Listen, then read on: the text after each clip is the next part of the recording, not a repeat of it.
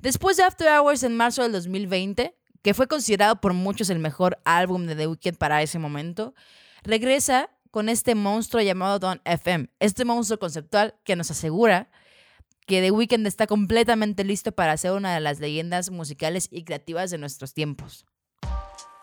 Esto es Interludio, tu podcast de música favorito. El espacio en donde cada semana hablamos de un tema relevante en la industria musical. Entrevistas, reseñas y reviews es lo que hacen este el espacio favorito de entusiastas musicales como tú y como yo.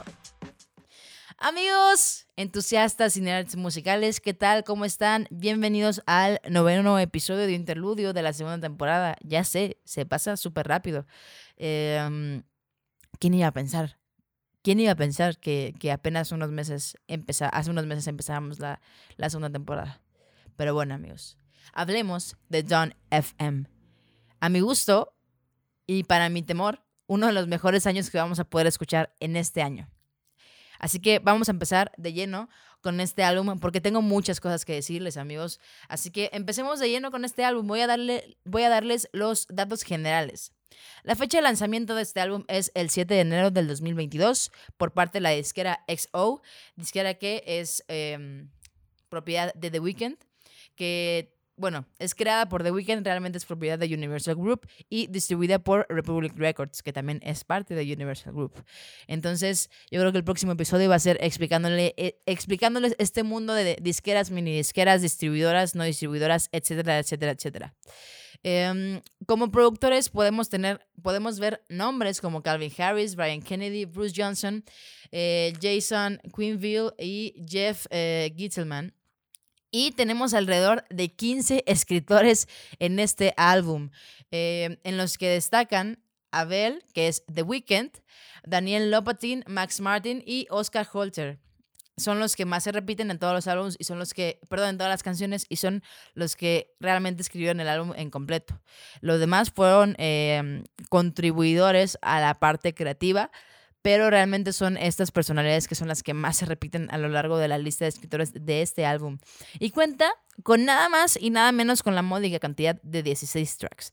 16 canciones que nos hacen volar, que nos hacen entrar a un mundo completamente conceptual que The Weeknd creó para nosotros. Y bueno, van vamos a estar ocupando mucho la palabra conceptual a lo largo de este review porque eso es lo que este álbum es. Es un concepto y es una experiencia casi cinematográfica que podemos tener y que The Weeknd nos regaló. Y esto lo podemos notar desde la portada del disco en la cual vemos a The Weeknd em, personificando a una persona muy grande o a un The Weeknd del futuro que ya se ve grande con arrugas, canas, viejo, casi casi a punto de morir. Y es... Em, en esto en lo que se centra realmente este existencialismo que podemos escuchar a lo largo de todo el disco. Em, es un álbum que definitivamente catapulta a The Weeknd como artista, pero más que como artista, como persona creativa, más que como músico, perdón, yo creo que voy a refrasear eso, más que como músico, lo catapulta a ser una persona completamente artística y creativa en la industria musical, porque amigos, ya lo hemos hablado, generar un álbum conceptual realmente bueno y realmente entretenido es completamente difícil. Imagínense crear una película, pero que nadie te escuche, o sea, que nadie te pueda ver. Que realmente tienes que llevar a la audiencia eh, a una historia a través de letras, canciones, ritmos, sonidos, eh, etcétera, etcétera, etcétera. Es muy complicado.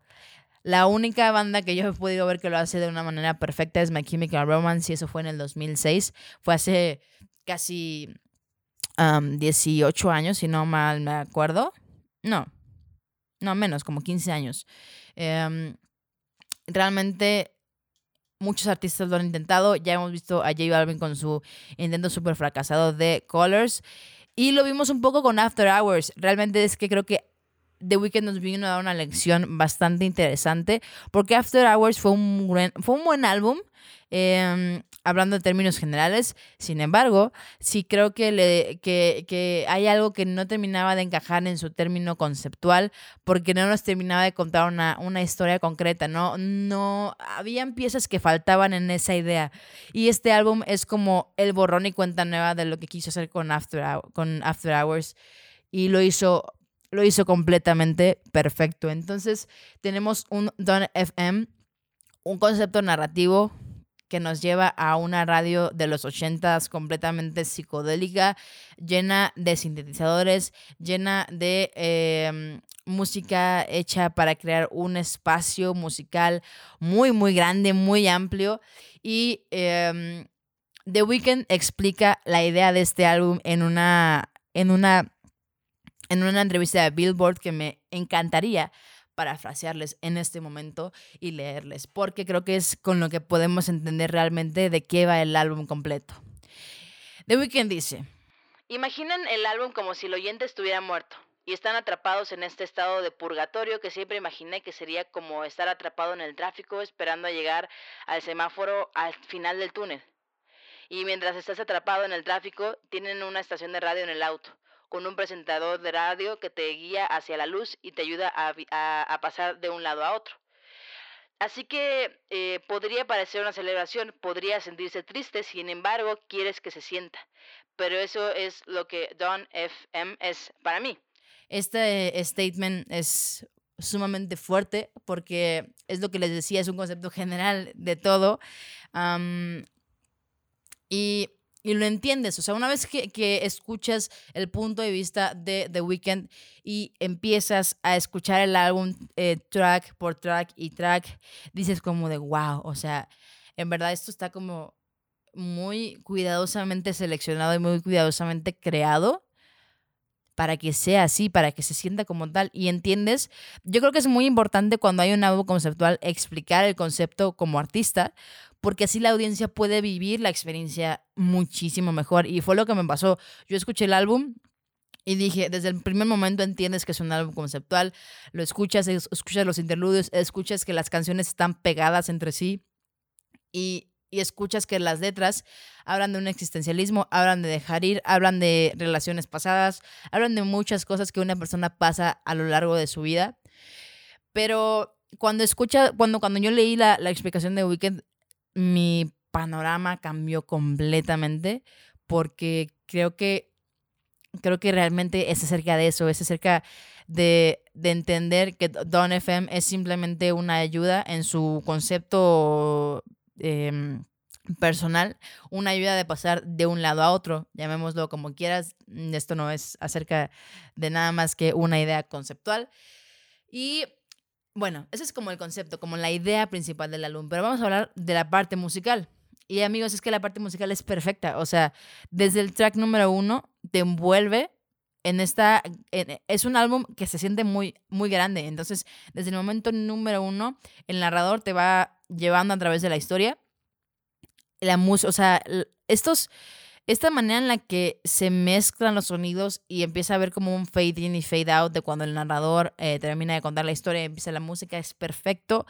Em, es un álbum que recomiendo mil por ciento escuchar en audio espacial. La verdad es que fue un, un álbum pensado yo creo que en un Dolby Atmos, en un audio espacial que tienen muchas plataformas de streaming actualmente.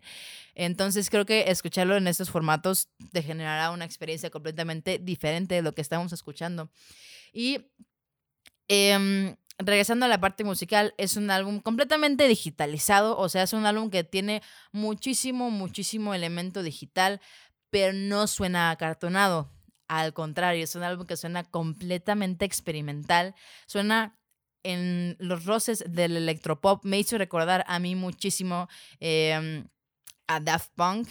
Y es un poquito de lo que The Weeknd hace tal vez en sus presentaciones. Vi una presentación que hizo en Amazon Music de este disco y realmente es él tocando, o sea, haciendo como el, stage play, pero sin cantar. Las canciones están, o sea, están montadas, pero él está eh, tocando los instrumentos. Entonces esto me hizo recordar muchísimo a lo que veíamos con eh, Daft Punk. Y tiene un diseño sonoro fabuloso este disco, o sea, de verdad es una experiencia única. Em, tienes, que, tienes que vivirlo para entenderlo, porque es el diseño sonoro lo que hace la experiencia junto con la narrativa. Son estos tres, son estas tres eh, aristas de la ecuación que hacen que sea perfecto. Es una narración increíble e interesante, un diseño sonoro impresionante y una música que te teletransporta a otro momento. Y es lo que genera este álbum en general, te teletransporta a ese momento en los ochentas, a ese carro que él explica, a ese momento en el que tú estás escuchando esa, esa, esa, esa estación de radio y dices como, wow, o sea, en verdad me siento, me siento como en otro momento, o sea, me siento como en otro punto de mi vida y es un álbum el que, me, el que me transporta a eso. Para mí eso es completamente mágico y no cualquier artista puede hacerlo. Y para mí eso es lo que lo hace un álbum conceptual casi, casi perfecto. Em, este álbum también me generó un sentimiento de que cada vez que lo iba escuchando decía como, ok, está increíble, está increíble, pero llega un punto en el que ya lo empecé a sentir un poco pesado, un poco forzado. Y a esto me refiero cuando decía que me hacía tragar mis palabras, porque es un álbum que, escuchaba un track y decía, mm, me encanta cómo va hasta ahorita, pero si no le meten una balada, va a ser un álbum, o sea, la van a arruinar, ¿no? Y justamente el, la siguiente canción era una balada. Y así pasaban las canciones, ya había pasado la balada, y luego decía como de, ok, es un álbum muy bueno, tiene, tiene como que muchos elementos, muchos contrastes, pero necesitamos algo un poco comercial, necesitamos una canción no tan densa, necesitamos una canción menos pensable, más comercial, más, más de charts, ¿no? Y justamente así es como termina el álbum. O sea, el álbum termina con tres tracks que se sienten completamente, bueno, a excepción del último, eh, que se sienten completamente canciones hechas para singles. Y es que realmente todo el álbum está hecho para escucharse junto, pero lo que me encanta también de este diseño sonoro y de esta producción es que es un álbum que aunque lo escuches o sea, que escuches los tracks individualmente, vas a poder disfrutarlo. Pero esto solo sucede con algunos tracks, no con todos. Eh, son contadas las, las, ocasiones que, que, dije como de, ok, esta canción la puedo escuchar individualmente de todo. Em, pero no está mal, no se me hace algo que esté mal, porque realmente un artista de una era o de un disco saca a lo mucho cuatro singles. Y es todo lo que The Weeknd necesita. The Weeknd nada más necesita un single para hacer un un disco realmente exitoso, ¿no? Y ni siquiera, ya ni siquiera necesita eso, realmente solo en este disco solamente necesitó el concepto y la gente empezó a consumirlo y el nombre de que es The Weeknd. Entonces, les comentaba que es un álbum que sale de su. que termina de salir de su género que ya habíamos escuchado, que él traía como que una vibe completamente RB y soul. Y desde varios proyectos atrás ya lo habíamos visto súper inclinado a esta parte del electropop, a, al pop alternativo, a ocupar muchas más eh, cosas a experimentar mucho más allá, lo que hace que salga de estos dos géneros, que es el R&B y el soul, en el cual se ha visto encasillado por muchos años, que yo creo que ya no, ya no le queda para nada. Y hay dos cosas que me encantan, aparte de lo que ya les había dicho de este álbum. La primera cosa es que sale de su zona de confort vocal, y esto es algo que yo tenía mucho problema con The Weeknd, porque The Weeknd es un artista al que yo le tenía mucha idea, o sea, como que no me terminaba de encantar. Entonces, em, este álbum me hizo callarme la boca muchas veces, porque juega con su voz de una manera increíble, apoya la, o sea, no juega con su voz sin nada detrás, o sea, así nomás. Lo hace inteligentemente porque quiere generar una experiencia en la canción porque sabe que es parte de la narrativa y porque ayuda mucho al performance de la canción, porque ayuda mucho a, cómo se va distribuyendo la canción en cada momento y a mí se me hace completamente increíble. Tenía muchísimas ganas de escuchar a The Weeknd jugar con su voz, jugar con su rango vocal, jugar con su experiencia vocal y en este álbum lo, hizo y lo hizo muy, muy bien.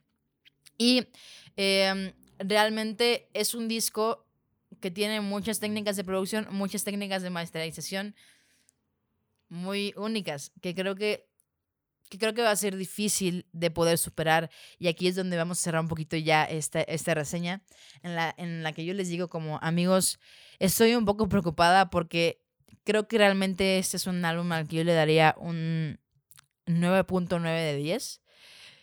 Y esto me preocupa porque es enero y si ya tenemos, para mi gusto, el mejor álbum del año, me asusta mucho porque eso significa que la vara va a estar muy, muy alta para todos los álbumes que, que, tienen por venir, que tenemos por, por, ver a lo largo de este año. Entonces, em, me pone muy feliz escuchar un álbum tan bueno iniciando el año, pero también me pone en una cuestión, hay como que una encrucijada, porque digo, ok, si es el mejor álbum del año en enero, que nos puede esperar todo el año? Igual, eh, creo que es muy pronto, porque, pero aún así, o sea, es muy pronto, pero aún así creo que esta, este perfeccionismo de The Weeknd y esta era perfecta que está generando y que está creando apenas está iniciando porque faltan muchos videoclips por venir, faltan muchísimos em, conciertos, faltan muchísimas cosas que vayan eh, em, nutriendo este concepto que estoy segura que van a ser mágicas. Y otra cosa que yo les quiero decir, amigos, es que de verdad creo que este álbum es muy bueno. Es de los, o sea, tal vez vengan álbumes que me hagan dudar de este statement, de decir como que es el mejor del año, pero seguramente van a estar en el top 5 de los mejores álbumes del año. Em, y les voy a decir algo. Si este álbum realmente no entra a ningún chart de los Grammys como lo fue After Hours, que fue lo que pasó, realmente toda la credibilidad que tiene la academia para este punto que ya es muy bajo, va a desaparecer. Porque es conocido a ojo público, conocido a ojo crítico, conocido a ojo eh, entusiastas musicales, conocido a ojo nerd, que este álbum y todo lo que está haciendo The Weeknd es digno y más que digno de entrar mínimo a las nominaciones em, de género de los Grammys. Pero bueno, Veremos qué sucederá, veremos qué sucederá y mientras tanto amigos, ustedes coméntenme, déjenme acá abajito eh, qué opinan de este disco. ¿Les gustó tanto como a mí? ¿Les, ¿Les encantó? ¿Lo siguen vibrando? ¿Lo siguen sintiendo? ¿Siguen escuchándolo a medias? Eso sí, quiero decir algo, creo que es un disco que tienes que escucharlo de inicio a fin, por completo, porque si no, no vas a terminar de entender el concepto y va a ser un poco aburrido. Entonces, es un disco que tampoco cuesta trabajo hacerlo porque es como si fueras escuchando una historia, entonces es sumamente entretenido. Pero bueno, dejaré de echarle rosas al disco, vayan, escúchenlo si no lo han escuchado, si ya lo, si ya lo escucharon, déjenme aquí en los comentarios qué opinan, en los comentarios de este IGTV, de de este podcast. Recuerden que en Spotify tenemos una cajita donde ustedes pueden escribirme lo que ustedes quieran. Entonces, no duden en hacerlo, los voy a estar leyendo. Y amigos, Recuerden, recuerden que este es su podcast de música favorito y que también pueden seguirnos en Instagram y Facebook como Interludio. En Instagram nos puedes encontrar como interludio.mx y en Facebook nos puedes encontrar como Interludio y... Em, Estoy actualizando la página bastante constantemente con noticias y chismecito de la industria musical que sé que les encanta, que sé que nos encanta. Y pues nada, nos vemos el próximo miércoles a en punto de las 7 pm en Spotify y en todas las plataformas de streaming de audio. Y los sábados em, en punto de las 2 de la tarde pueden estar viendo este video o los videos de IGTV. Muchas gracias amigos. Nos vemos en el próximo episodio.